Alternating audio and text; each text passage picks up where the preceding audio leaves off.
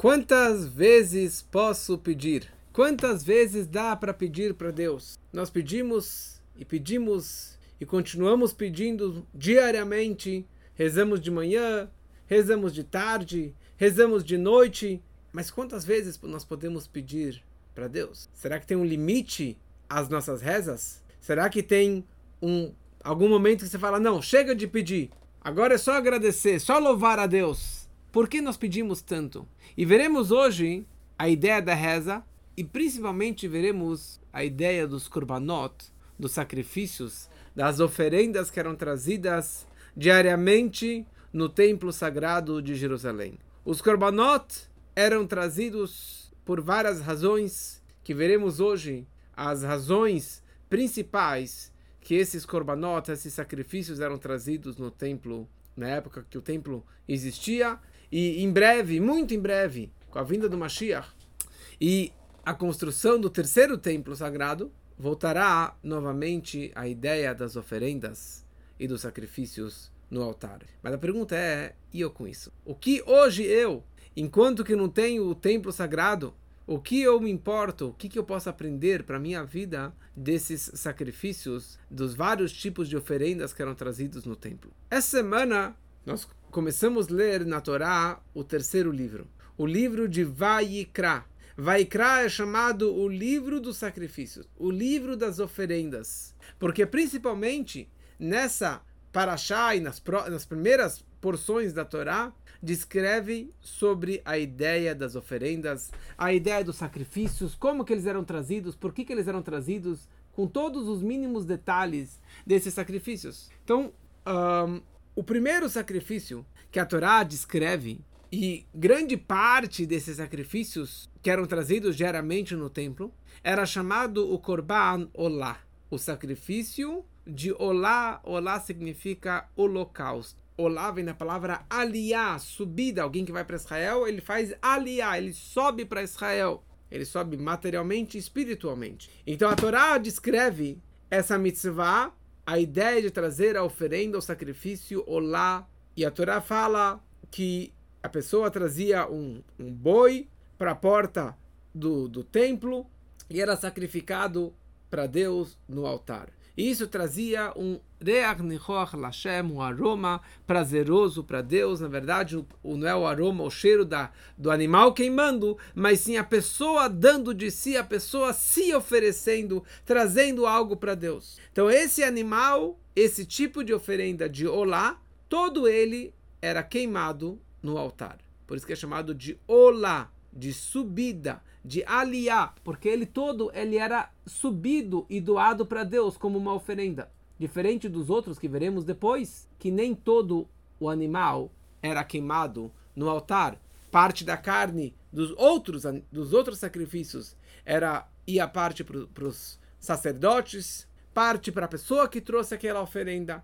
Mas este tipo de sacrifício de olá, todo ele era queimado sobre o altar, ele subia com fogo para Deus. Um outro sacrifício que faz parte dessa, dessa categoria de Korban Olá é chamado o Korban Tamid, o sacrifício constante, frequente, ou sempre era trazido um tipo de sacrifício. A Torá descreve que toda manhã e toda tarde era trazido um animal sobre o altar, que todo ele era queimado, e este sacrifício ele era chamado Korban Tamid, a oferenda frequente, constante, porque diariamente, duas vezes ao dia, de manhã e de tarde, era trazido aquele carneiro, aquele cordeiro e era queimado sobre o altar. E essa parte nós lemos todo dia nas rezas, Tzaved Ben Israel, e também a leitura que fazemos no Rosh Chodesh, sempre que tem o Rosh Chodesh, o começo do novo mês, a leitura da Torá está ligado com esse sacrifício. Então, esse sacrifício não era um, mais uma oferenda, mais um sacrifício. Mas esse Korban Tamid tinha uma, um significado ímpar, porque o trabalho do templo começava diariamente com esta oferenda. E o trabalho do templo terminava também com esta oferenda. Todas as outras oferendas era alguma pessoa particular que trazia para alguma coisa, um agradecimento, um pecado, uma transgressão, alguma situação que aconteceu com ele, como veremos mais adiante. Mas estes dois, da manhã e da tarde, representavam todo o povo de Israel. E mesmo nas situações de fome, nas situações de guerra do povo de Israel, os judeus se esforçaram ao máximo, arriscando a sua própria vida, para continuar mantendo esse sacrifício que precisava ser mantido diariamente de manhã e de tarde. Quando que foi o cerco ao redor de Jerusalém? No primeiro templo, no segundo templo, os judeus eles se esforçaram para manter pelo menos esta oferenda diariamente. E eles sacrificaram isso até o dia 19, 17 de Tammuz, Shiva Asar Betamuz, que ali eles pararam de trazer esse sacrifício. Por quê? Porque já que havia o cerco ao redor de Jerusalém, não havia mais animais, cordeiros, para trazer sobre o altar.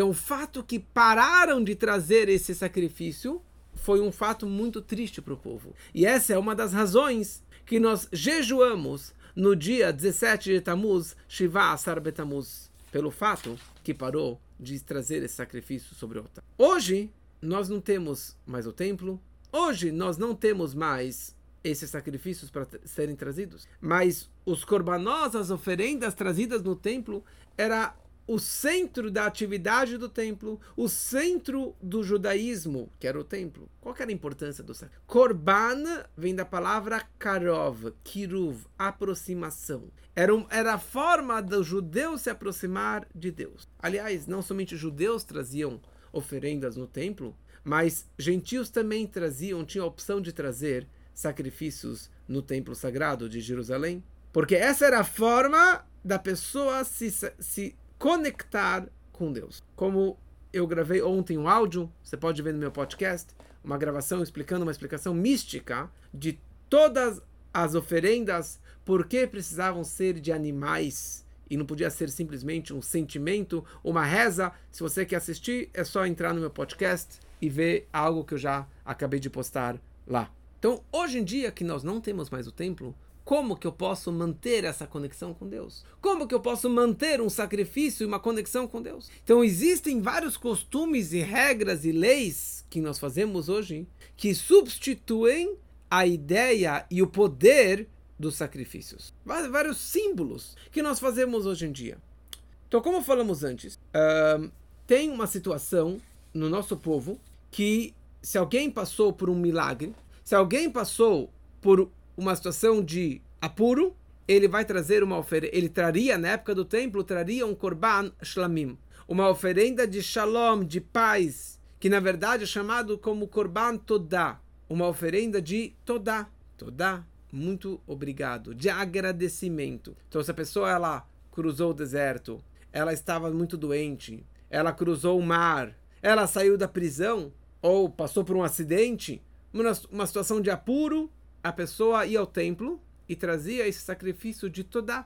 Obrigado, Deus. Eu passei por um milagre. Eu passei por uma situação que eu não esperava sair são e salvo. Então, toda ele trazia esse tipo de sacrifício. Hoje em dia, nós não temos mais essa oferenda. Se ele é um homem judeu, ele vai na Torá e ele faz uma brachá de agomela agradecendo a Deus por ter passado por essa situação, que Deus me redimiu, Deus me salvou e eu passei por esse milagre. Mas fora isso, uma pessoa que passou por uma situação de, de apuro, de milagre, ela deveria fazer uma seudat roda'ah, uma refeição de agradecimento a Deus. Ele deveria reunir a sua família e os sábios e os pobres da, da comunidade e contar para eles o milagre que aconteceu na sua vida, o acidente que ele passou, a situação de apuro que ele passou e agradecer a Deus naquela refeição pelas bondades que Deus fez com ele. Eu vou agradecer a Deus com todo o meu coração. E eu vou, na verdade, reunir, reunindo meus, a comunidade, meus, a congregação, e dessa forma eu vou agradecer a Deus. Então, essa é uma forma que nós hoje podemos substituir este tipo de sacrifício. Um segundo tipo de sacrifício era o Korban Hatat, a oferenda de pecado. A pessoa ela pecou, ela transgrediu alguma das 613 mitzvot, preceitos da Torá, ele chegava no templo e trazia uma oferenda de pecado. Hoje, você troca isso por tzedakah, por uma doação. Como que diz o profeta Daniel,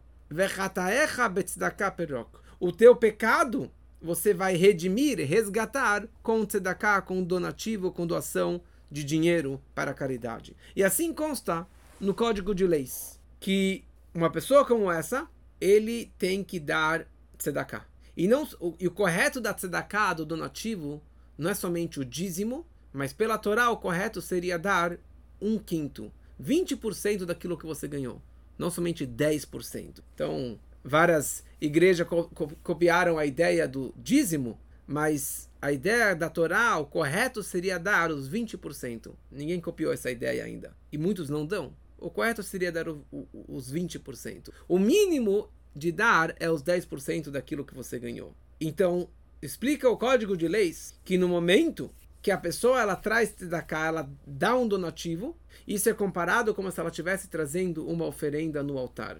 Porque na hora que a pessoa trazia uma oferenda no altar, todo aquele animal subia com o fogo, ele era consumido com o fogo. Mas não somente aquele boi, aquele bode, aquela cabra, aquele pássaro era trazido sobre o altar, mas na hora que esse boi era queimado, então toda a espécie bovina também olá, ela subia espiritualmente e tinha uma oferenda para Deus. Esse era um boi representando toda a, a, espécie bovina. Se era uma cabra, então todos os tipos de cabras ou dos cordeiros. Se era de um pássaro, então todos os pássaros subiam dessa forma. Se ele trazia um, um pote de farinha, que era a pessoa mais pobre, que não tinha dinheiro nem de comprar um pássaro, então ele trazia lá um minhá, uma oferenda de farinha. Então toda a espécie vegetal da farinha de trigo subia e era elevado e era doado para Deus através dessa oferenda que aquele pobre ele trazia. Ou seja, tem uma ligação direta entre tzedakah e korban, entre um, uma doação, um donativo e os sacrifícios, as oferendas de animais. Porque o korban, como falei antes, todos os korbanot, menos o olá, que todo ele era queimado, mas todos os outros sacrifícios, parte da carne ia para os Kohanim, para os sacerdotes do templo. Tzedakah é a mesma coisa. Você está dando do seu dinheiro para um pobre, para uma outra pessoa. Então, um, dessa forma, eu não estou lucrando nada. Eu não estou ganhando nada. Os donos da carne, os donos desse donativo, eles não comiam nem um pedacinho daquela carne. Só ia para os sacerdotes. Mesma coisa aqui numa situação como essa, a pessoa ela dá do dinheiro dela para os pobres e eu não ganho nada com isso. Eu não estou ganhando nada, nem um pedacinho da carne e nem o lucro daquele dinheiro. Agora, a primeira oferenda que falamos antes, que era Korban Todá, um agradecimento a Deus por um milagre, por alguma coisa que aconteceu. Então ele faz uma refeição para todos os seus amigos, então todo mundo bebe junto, todo mundo come junto, e eu também saio lucrando com isso. O prazer, a alegria de estar com meus amigos, e a carne gostosa, a refeição gostosa que eu também estou comendo. Mas aqui nessa situação, de uma situação de um pecado, de uma transgressão, na hora que você dá o dinheiro para o pobre, ou para uma entidade judaica, ou para alguma causa judaica, você, você não está ganhando nada. Você não está ganhando um pedacinho daquela, daquele dinheiro. Que isso representa esse tipo de sacrifício, de oferenda, que só os, só os uh, sacerdotes ganhavam mas a pessoa que trouxe aquela oferenda não ganhava, não ganhava nada em troca. Um terceiro tipo de sacrifício era o Korban Shlamim. O Korban é sacrifício de paz. Simplesmente isso era chamado um agradecimento para Deus. Ele passou, como eu falei antes, uma situação de milagre, uma situação de uma saúde, ele trazia esse Korban toda de agradecimento a Deus. Então, parte do animal era queimado no altar e parte do altar do, do sacrifício ele era levado para os seus donos. Que nesse caso, nesse caso, a pessoa ela ganhava um pedaço da carne. Eu me repeti, na verdade, isso aqui o que eu falei antes, essa ideia desse tipo de sacrifício, esse tipo de sacrifício que a pessoa ela agradece a Deus, ele também acaba lucrando com isso. Então, o que isso tudo representa na nossa vida? Na nossa vida, nós temos esses sacrifícios que, que são representados, que foram trocados pelas rezas. Anshei Knesset Agdolá, a grande assembleia, os sábios do passado, eles instituíram que nós fizéssemos diariamente uma reza da manhã, uma reza da tarde e uma reza da noite. E a reza, que é chamado de avodá, de serviço a Deus, é principalmente a reza que é chamado de Amidah, ou Shemana Estre, a reza silenciosa ou as 18 bênçãos, que está ligado também com os três patriarcas. Abraham, o patriarca Abraham, ele fez a reza da manhã. O patriarca Yitzhak, ele fez a reza da tarde. E o patriarca Jacó, ele fez a reza da noite. Mas a maior obrigação é a reza da manhã e a reza da tarde, Shacharit e Mincha. Por quê? Porque esses dois estão conectados com aquela oferenda que falamos antes. O Tamid, o Korban, a oferenda constante, frequente, de manhã e de tarde, manhã e de tarde. E por isso que tem, temos a obrigatoriedade de fazer a reza da manhã e a reza da tarde de Mincha. A reza da noite não tem a ver com a oferenda própria. A reza da noite está conectado com os órgãos e as partes dos animais que não deu tempo de queimar durante o dia, eles continuavam queimando durante a noite. Então essa é a ideia da reza da noite, a reza do Arvit. Mas hoje em dia tem o mesmo valor, a mesma obrigação, a mesma santidade a reza da manhã, da tarde e da noite. A grande pergunta surge, o que tem a ver a reza com o Korban Olá? Com esse sacrifício que era queimado todo sobre o altar. Como que eu posso conectar um animal que era todo queimado sobre o altar com as minhas rezas que eu faço hoje em dia. Se você abre o livro de reza, você abre o Sidur, pede todas as nossas necessidades. Você pede saúde, você pede alegrias, você pede dinheiro, você pede fartura no campo, você pede pela chuva, você pede pelos filhos, você pede pelo perdão, você pede por tudo. Ou seja, o homem que está rezando, ele está pedindo pensando em si. Mas se essa reza está representando ou substituindo o Korban Olá, a oferenda holocausto, que toda ela era queimada sobre o altar. Ou seja, o homem, o doador desse sacrifício, e os sacerdotes, ninguém ganhava uma fatia daquele churrasquinho, daquela carne. Toda aquela carne era queimada no altar. Então, como que eu posso ter proveito das minhas rezas? Ou seja, as rezas, elas estão substituindo o Korban tamid. Essa oferenda frequente, constante, que era queimada no altar de manhã e de tarde. Então, hoje, eu estou rezando em lembrança e representando o mesmo tipo de oferenda que foi trazido na época do templo. Ou seja, tem uma ligação estreita entre a reza e a oferenda. Como eu falei antes, korban, sacrifício, vem da palavra kiruv, aproximação. Ou seja, é um momento de aproximação entre o homem e o Criador. Então essa é a ideia da tefilá, da reza, da nossa prece. Que fora o fato que na reza eu estou pedindo as minhas necessidades particulares, eu estou pedindo conhecimento, eu estou pedindo cura, eu estou pedindo redenção, sustento, saúde. Tá certo tudo isso que eu estou pedindo.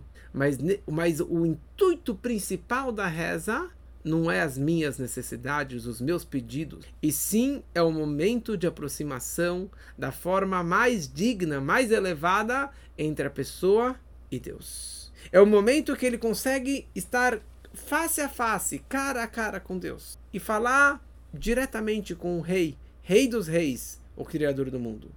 Então, o Korban Tamid, a oferenda que era trazida de manhã e de noite, ele era todo queimado sobre o altar. Olá, holocausto, todo queimado sobre o altar. Porque a verdadeira aproximação de uma pessoa para Deus é quando que você está pensando somente nele e não em si. Quando você não se aproxima do rei, fala, olha, eu vou me aproximar dele para ter uma amizade, para que eu ganhe dinheiro, que eu ganhe um bom posto, que eu vire um ministro, que eu vire o, o, o vice-rei, que eu vire, seja um conselheiro do rei, para que eu possa ganhar a. Uh, algum desconto nos meus impostos, isso não é uma verdadeira aproximação. Uma verdadeira aproximação do rei de Deus é quando que você não tem nenhum interesse por trás. Quando que o dono ou doador, ele só está pensando nele, em Deus, nele com N maiúsculo, e não em si. Ou seja, o doador não vai ganhar nada de, com, em troca. Ele não vai ganhar nem um pedacinho daquela carne. Nem ele, nem os, sac, os sacerdotes, ninguém vai ganhar nada em troca com isso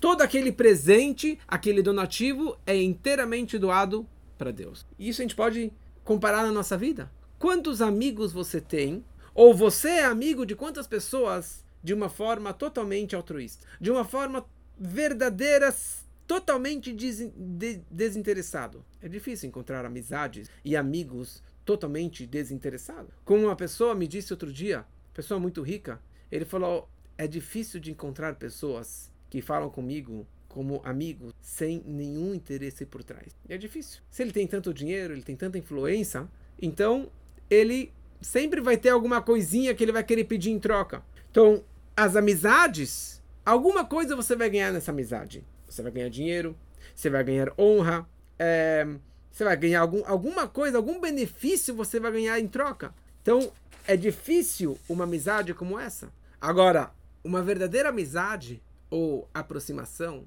totalmente desinteresseira seria uma aproximação entre pais e filhos. Um pai que se aproxima do seu filho, um verdadeiro pai saudável, com cabeça no lugar, ele não vai pensar, olha só, eu vou investir no meu filho porque amanhã ele vai ganhar 10 na prova, amanhã ele vai ser um grande advogado, vai ser um grande médico e ele vai me ajudar no futuro. Ele vai me trazer muito, muito prazer, muito narres de ter esse filho com tanto sucesso na vida.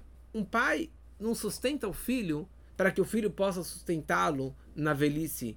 Um pai, mãe, pais se aproximam dos filhos e dão de tudo do bom e do melhor dos filhos sem pensar nada em troca. Eles dão, dão e dão porque é meu filho. Mesma coisa representa o trabalho espiritual das oferendas de, e principalmente desse Korban Tamid, dessa oferenda que era trazida de manhã e de tarde. A aproximação de Deus tem que ser de uma forma de Korban Olá, um holocausto. Ou seja, vamos aproximar de Deus de uma forma pura, sem pensar nada em troca. Nada que eu vou ganhar em troca disso. Ah, eu vou cumprir mitzvot, eu vou seguir o judaísmo, eu vou acreditar em Deus, eu vou rezar todo dia, eu vou dar donativos, porque eu vou ganhar alguma coisa em troca. Neto altruísmo. Simplesmente me conectar com Deus por Deus, pelo prazer que Ele vai ganhar. O meu maior prazer é estar próximo dele. Qual, a maior alegria que eu posso ter de estar grudado e tão próximo e abraçado com Deus? Sim, você vai ter seus benefícios. Você vai ganhar dinheiro, você vai ganhar saúde, você vai ganhar bênçãos pelo fato que você vai estar próximo dele, porque você está próximo do Todo-Poderoso. Mas a essência da reza não é pensando em mim, e sim pensando nele. Que nem da mesma forma que o, que o sacrifício olá era holocausto todo queimado sobre o altar, pensando unicamente em Deus. E assim descreve o Memônides. Fala o Memônides, os nossos sábios com S maiúsculo do passado, eles falavam o seguinte: você não pode estudar Torá, seguir o judaísmo, falar, ah, vou estudar muita Torá para que eu seja muito inteligente, para que eu seja um grande rabino, ou para que eu possa ganhar muito dinheiro, para que eu possa ganhar alguma recompensa, mesmo que seja no mundo vindouro. Nós falamos todo dia, você tem que servir a Deus por amor a Ele. Tudo que você faça, faça por amor a Deus. Por amor, por a reverência, mas não pensando o que você vai receber em troca. E assim também nossos sábios diziam que a pessoa ela deve bemitzvotav chafetz. A pessoa deve desejar seguir os mandamentos de Deus e não desejar as recompensas que ele vai receber em troca. Assim também consta no, no, no Perkei Avot, na ética dos pais, não sejam como os escravos, os empregados que servem seu patrão, pensando no salário, na recompensa que ele vai receber. E sim, é servir a Deus, sem pensar em segundas intenções, sem pensar na recompensa que eu vou receber depois disso. Então aqui é muito claro. O Rebbe nos explica que a ideia da nossa reza é simplesmente servir a Deus. Isso daqui é um. O que eu vou ganhar é um lucro, mas o objetivo da reza é um korban, é uma aproximação de Deus. Como numa amizade entre pais e filhos, sem pedir nada em troca. O propósito é estar próximo do Pai, nosso Pai dos céus. E assim também tem que ser as nossas amizades. Uma verdadeira amizade é você dar sem pensar em troca. Conheço algumas pessoas que vivem dessa forma. Mas a grande maioria das amizades, e infelizmente os casamentos também hoje em dia, é troca de favores, é troca de interesses. Assim, uma pessoa aqui senta na minha sala alguns anos atrás e falou para mim casamento é troca de favores, é troca de interesses. E ele falou aquilo que ele pensa, ele vive dessa forma. É troca de favores, é troca de interesses. Mas não é isso que a Torá nos ensina. Um verdadeiro casamento, uma verdadeira amizade e uma verdadeira aproximação de Deus não é uma troca de favores, não é troca de interesses, é simplesmente fazer pelo outro puramente pensando no próximo, pensando em Deus. Isso que representa o verdadeiro amor. Porque a Havá vem da palavra Yahiv. Yahiv quer dizer dar. Dar de si, dar do seu tempo, dar do seu dinheiro, sem pensar nada. O problema é que muitos de nós, eles enxergam a vida e enxergam a, a ligação com Deus de uma forma diferente. Eles falam o seguinte: olha, quando eu ficar milionário, quando eu tiver já minha aposentadoria já para poder me descansar até o fim da, fim da vida, já tiver com a saúde perfeita, já malhei todo dia de manhã, e eu cuidei da minha família, meus filhos já cresceram, na velhice eu vou buscar Deus. Quando eu já estiver tranquilo financeiramente, fisicamente, sem nenhum problema na vida, daí sim que eu vou procurar uma ligação com Deus, vou rezar, vou estudar Torá, vou me aproximar do judaísmo e assim por diante. Fala a Torá, o sacrifício Tamid era trazido toda manhã e toda noite.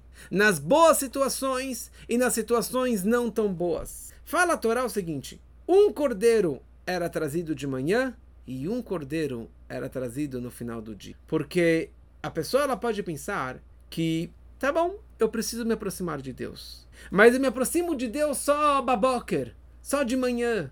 De manhã significa quando que minha vida está brilhando, quando que o sol está raiando, quando que está tudo iluminado. Espiritualmente falando, eu tenho muita Torá, tenho muitas mitzvot, tenho muito judaísmo. E materialmente, financeiramente falando, fisicamente falando, que a minha vida está iluminada, sem preocupações, sem dores, sem sofrimentos, sem dificuldades, sem dificuldade financeira, dificuldade com os filhos, dificuldade da política e assim por diante. Então, quando está tudo brilhando, está tudo perfeito. Então, eu estou tranquilo, eu estou despreocupado, já estou meio que aposentado, então é o momento de eu me aproximar de Deus. Eu me aproximo de Deus de manhã, quando que o sol está raiando, quando que minha vida está de boa. Aí sim eu trago minha oferenda toda manhã. Agora, quando que chega bem Narbaim, quando que já está terminando o dia, já está começando a escurecer, ou seja, na minha vida, numa situação escura, literalmente, uma situação que tem ausência de luz, que tem ausência de espiritualidade, ausência de tranquilidade financeira, de saúde, de família, de, de da vida. Então, se a minha vida está preta, se minha vida está escura, com tantas dificuldades e tantos problemas, como que eu posso virar e rezar para Deus? Como que eu posso rezar para Deus sem pensar em mim? Sem pensar em pedir pela minha saúde, pelo meu dinheiro, pela minha família? Só pensa em Deus. Não dá. Se eu estou com tantos tsures, tantos pepinos, e tantas dificuldades, primeira coisa que preciso pensar em mim, na minha família, no meu dinheiro, na minha saúde, na minha situação, no meu casamento. Depois que eu der tudo que, eu, que eles precisam e que eu preciso, daí eu posso virar para Deus. Mas enquanto que minha situação está preta, está escura, eu não consigo rezar dessa forma para Deus. Então, trazer o sacrifício de manhã, quando que o sol está raiando, tranquilo. Mas quando que o sol está se pondo, quando que está escurecendo, minha vida está escura, muitos pensam, eu não vou trazer essa oferenda. Eu não vou fazer a reza da tarde. Fala nossos sábios. Sabe qual é a reza mais importante? A reza mais importante do dia é a reza de Minha. É a reza da tarde. Que você está no meio do trabalho, no meio do escritório, no meio das contas, no meio da, da, da correria do dia. Você fecha o escritório e vai rezar na Sunnah. Essa é a reza mais importante. E assim também é a lição para a nossa vida. A obrigatoriedade de você trazer esse sacrifício, de se sacrificar ou de se aproximar de Deus, é de manhã e também de tarde. Ou seja, essa constância do serviço a Deus não é somente quando que está a vida iluminada e tranquila, mas quando que também de tarde, de noite, quando a vida está escura, a vida está difícil, a pessoa também pode e deve louvar e agradecer e rezar a Deus, sem pensar em si. Agora, pensar em si também vai ser necessário, como falaremos daqui a pouco, mas a essência da reza tem que ser um kiruv, tem que ser um korban, tem que ser uma aproximação de Deus. É isso que a pessoa ela deve pensar. E aqui tem uma história engraçada de um Hassid, um discípulo do primeiro Rebbe, que era um Hassid engraçado, que se chamava Shmuel Munkes, fazia palhaçadas, faziam várias coisas é, que soavam ser engraçadas, mas ele era uma pessoa extremamente elevada, um grande seguidor do primeiro Rebbe, um grande justo, um grande tzadik. E certa vez ele estava viajando, e ele estava num, numa pequena aldeia, ele dormiu numa casa de um judeu simples, no Shabbat Slichot, no Shabbat que antecede o, um, o Rosh Hashanah, né? que a gente começa a fazer um, um, Slichot, pedidos de perdão, de, de, desculpas por Deus. E nesse sábado à noite, nós costumamos acordar meia-noite, ir para a sinagoga, e nessa hora nós fazemos uma reza pedindo a Deus, batendo no peito, pedindo perdão e assim por diante para se preparar para as grandes festas. Então esse Shmuel Munkes, ele estava nessa aldeia e todos estavam se preparando para ir meia-noite para a sinagoga. E ele deitou na cama fingindo que estava dormindo. Quando os, os anfitriões perceberam que esse homem, com uma barba comprida, com um peoto comprido, que parecia ser um grande rabino, estava lá dormindo, e eles estavam se preparando para ir para a sinagoga meia-noite, eles falaram, a gente precisa chamar o, o sujeito. Eu acho que ele perdeu o horário. Eles vão lá, batem na porta, falam, desculpa, mas é meia-noite, a gente tem que ir para a sinagoga fazer slichot. Ele abriu os olhos assim, fingindo que estava cochilando. Ele fala slichot. Slichot vem da palavra perdão, né? Slichot, desculpas, perdão para Deus. Falou slichot? O que, que é slichot? E aquele camponês simples olhou para a mulher e falou: o quê? Que negócio estranho. Esse homem aqui parece ser um grande sábio, um grande erudito, e ele não sabe o que é slichot? Ele falou: O que está acontecendo com você? Você não sabe o que é slichot? Todo mundo vai para a sinagoga, meia-noite agora, véspera de Rosh para fazer slichot. E parou: O que é slichot? Desculpa, mas o que é slichot? Ele se fez de ignorante. E daí o camponês vira para ele e fala: Olha, slichot significa que a gente vai para a sinagoga, meia-noite, pedir para Deus que a vaca dê leite que o campo brote os frutos e a vegetação, que esse ano seja um ano fértil, que seja um ano de muito dinheiro, de muitas alegrias, de, muito, de muita fartura. Por isso que a gente vai para a sinagoga agora meia-noite. Quando Shmuel escutou essa resposta, que ele estava esperando essa resposta, falou: Ah, que besteira, que coisa é essa? Vocês, dois homens velhos, idosos, se acorda meia-noite para pedir comida? Você tem certeza que é isso que é slichot? Desculpa, isso aqui não é slichot. E daí Reb Shmuel, ele acorda, ele senta na cama e explica para os dois idosos que slichot não é nada disso. Slichot significa o momento de você se aproximar de Deus, de você pedir perdão daquilo que você fez de errado e de você se aproximar de Deus. Você não acorda meia-noite, você não vai para a sinagoga rezar para pedir comida, para pedir que a vaca dê leite. Você vai para Slichot e você vai todo dia para a sinagoga ou na tua casa, da forma que você reza para Deus. Você vai porque é uma aproximação para Deus. É o momento de você rezar e se aproximar dele. Mas por outro lado, o Rebbe nos explica que apesar que a essência, o foco da reza é a aproximação de Deus, mas você pode perceber a reza, você tem inúmeras é, frases e bênçãos pedindo por sabedoria, por conhecimento, por perdão, por cura, por saúde, por sustento, pela vinda do Mashiach e assim por diante. Tantas e tantas frases que nós fazemos pedindo pela nossa materialidade, pela nossa fisicalidade, pelo nosso financeiro. E isso é importante também. É extremamente importante. Porque o mundo foi criado e é o fato que nós fomos criados é para fazer para Deus uma morada neste mundo físico e material. E não vivermos nas estrelas, não vivermos só na espiritualidade.